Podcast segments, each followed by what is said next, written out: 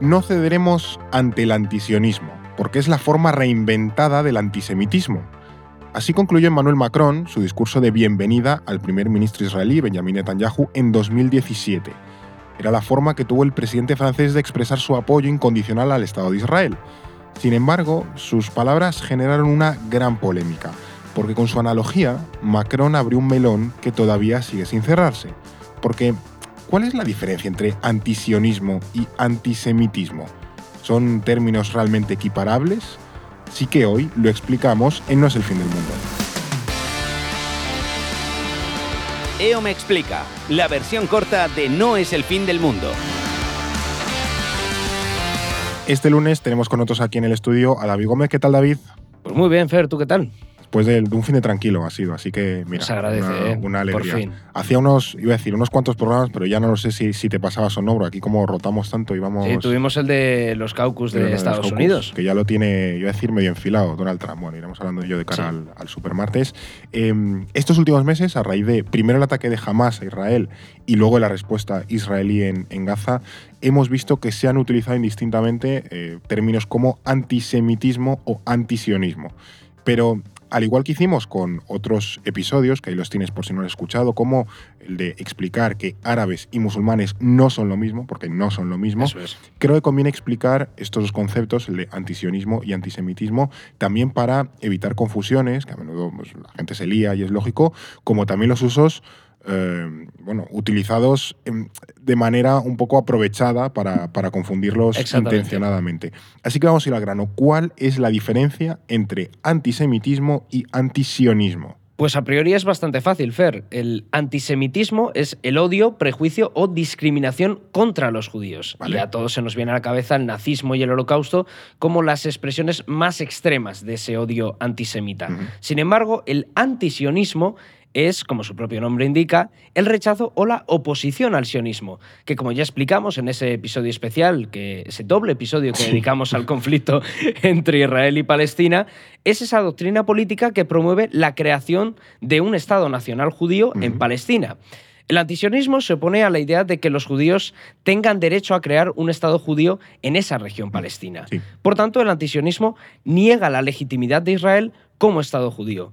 Siguiendo esta definición, el antisionismo no incluiría esas eh, críticas eh, a los ataques del ejército israelí en la franja de Gaza o el rechazo a sus políticas contra la población palestina. Oponerse a esto no implicaría, siguiendo esta definición, ser necesariamente antisionista ni tampoco antisemita, como suele achacar Israel a sus críticos.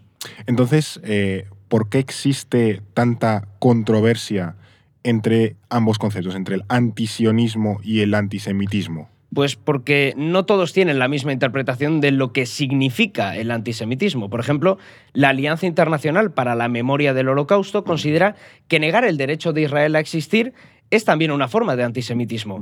Y de hecho hay países como Alemania, Reino Unido o antes en la introducción ponías el ejemplo de Macron, Francia también han abrazado esa idea.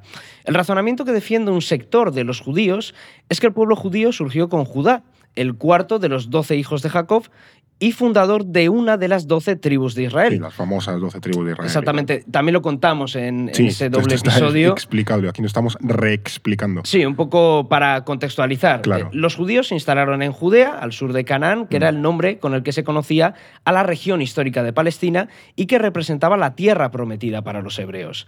De esta manera, los judíos están intrínsecamente ligados a Judea. Ujú. Por tanto, lo que argumentan es que negar su derecho a tener un Estado propio allí equivaldría a negar su propia existencia.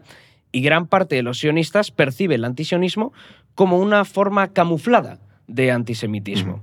Sin embargo, es importante recordar que no todos los judíos son sionistas. Claro. Algunos incluso hasta critican la propia existencia del Estado de Israel, como es el caso de los judíos ultraortodoxos.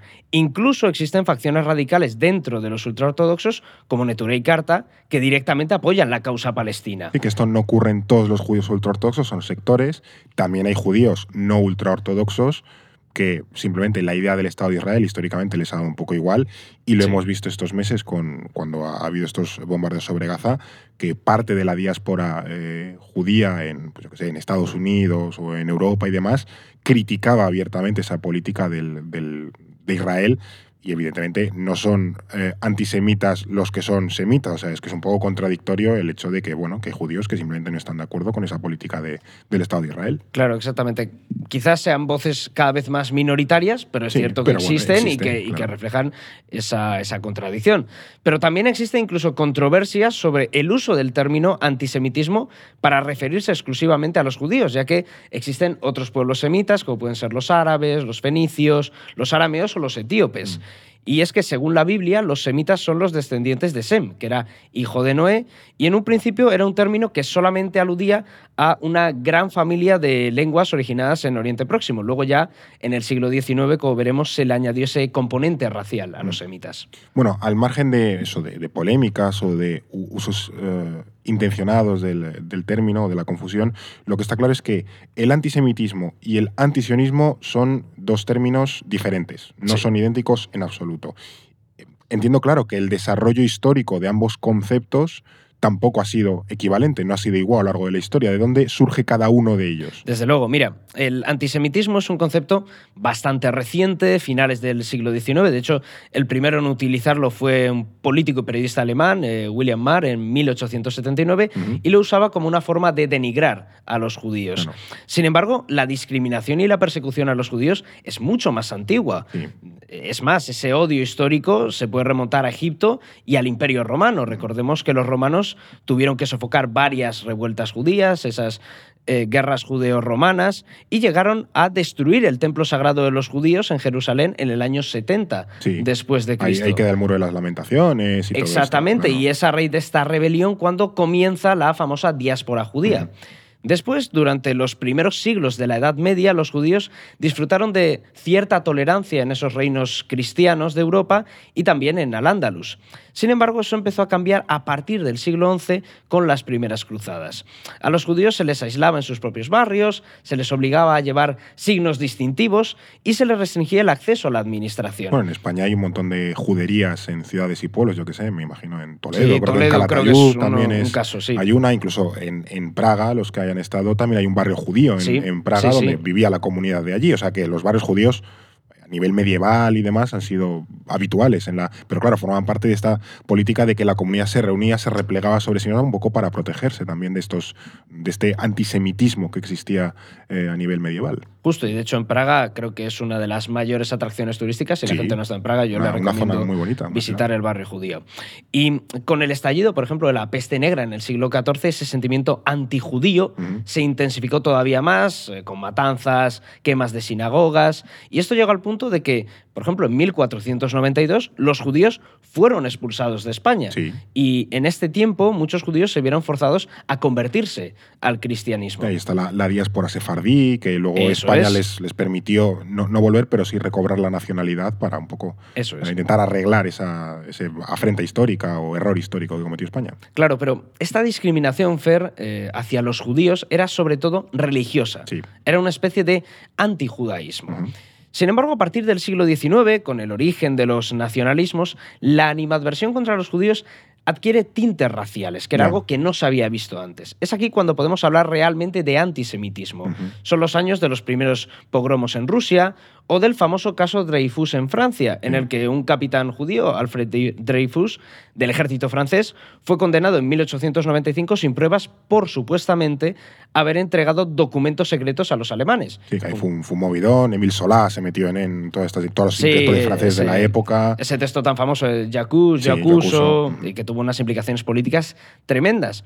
También fue en esa época cuando la policía secreta rusa publicó los protocolos de los sabios de Sion, que era un texto falsificado que argumentaba que una élite judía pretendía controlar el mundo a través de los movimientos comunistas y de la masonería. Esa conspiración judeo-masónica tan famosa. Fueron los primeros que se pusieron el papel de plata, el cucurucho de papel de plata en la cabeza Totalmente. e, e iniciaron todo, esa, todo ese paraguas, todo ese árbol genealógico de, los, de las teorías de la conspiración, que muchas hoy todavía beben de aquello, de los Es que protocolos eso, de los sabios de eso- Sion. eso te iba a decir, que es un argumento bastante Sí, sí, recurrente sí, entre los conspiranoicos hoy de extrema derecha. Y creo que de la masonería deberíamos hacer algo, También. algo explicativo la es- masonería, sí, sí, ahí también buen tema. Ha- Hay bastante chicha, desde luego. Y, y es aquí, precisamente, a finales del siglo XIX, cuando surge el sionismo, con esa publicación en 1897 del libro El Estado judío, del periodista austrohúngaro Theodor Herzl, del que también hablamos en Sí. ese doble episodio, y con la fundación de la Organización Sionista Mundial. O sea que, por lo que me cuentas, hay una cosa un poco curiosa y es que el eh, sionismo surge como consecuencia, como reacción al antis- antisemitismo. Digamos que es uno de los factores que, desde luego, Claro. contribuye a su creación. En un contexto de Estados-nación europeos y demás. Efectivamente, porque a medida que aumentaba precisamente ese sentimiento antisemita en Europa, los judíos empezaron a sentir la necesidad de encontrar un lugar en el que vivir seguros. Mm. Y aunque se propusieron otras alternativas, ese hogar tenía que estar en la tierra prometida, Sí. que es Palestina. De ahí que el origen del sionismo coincidiera con las primeras emigraciones masivas, esas aliyá, Mm. de judíos europeos a Palestina. Pero aunque el sionismo era en sus inicios un movimiento, vamos a decir, minoritario, la conciencia sionista fue creciendo con el paso de los años. Sin embargo, su principal auge se produjo a partir de los años 30, después de que se produjeran los primeros pogromos de población árabe contra los judíos en Palestina Sí. y, sobre todo, de que se iniciaran esas campañas antisemitas de los nazis en Sí, Alemania. sí, sí. Y es precisamente aquí, en esta década de los 30, cuando aparecen las primeras manifestaciones antisionistas, especialmente dentro de los movimientos comunistas europeos que lo percibían como una forma de imperialismo judío e incluso de fascismo. Jolín. Entonces, pero ves que esta equiparación del sionismo con la ideología imperialista es un argumento recurrente entre Sí. los movimientos de izquierda críticos con Israel, incluso Mm. a día de hoy. Pues empieza a gestarse en estos años 30 y se agudizó sobre todo en la segunda mitad del siglo XX ya con la ocupación israelí de los territorios palestinos. Claro, eh, ahora voy a recoger un poco elementos que hemos ido sembrando a lo largo del episodio porque si antisemitismo y antisionismo son dos conceptos con significados completamente diferentes y evoluciones completamente diferentes, luego, están, luego se ligan en el tiempo, eh, me pregunto por qué Israel o asociaciones favorables a Israel intentan equipararlos constantemente, porque al final entiendo que es una especie de, de blindaje, es decir, para, para evitar eh, críticas, los, los fusiono y así, pues si me atacan por un lado, digo, oye, este es eh, antisemita o lo que sea. Claro, hay- una clara instrumentalización Claro, política eso voy, eso voy, el eso uso o en la confusión alimentada de estos dos Como conceptos. interesada, ¿no? Una confusión interesada. Efectivamente, la apelación a ese odio histórico contra los judíos le permite a Israel legitimar sus ataques contra los palestinos, porque el Estado israelí sostiene que los palestinos son antisemitas y que aspiran a la aniquilación de su propio pueblo. Técnicamente serían semitas, porque son semitas al ser árabes, Sí. antisemitas. Antisemitas, si entendemos antisemitas Claro. como el odio exclusivo Sí. a los judíos, que al final es el significado más generalizado del término antisemita. Pero sí, es un tanto irónico Sí, si, utilizas eh, todo lo que son los pueblos semitas.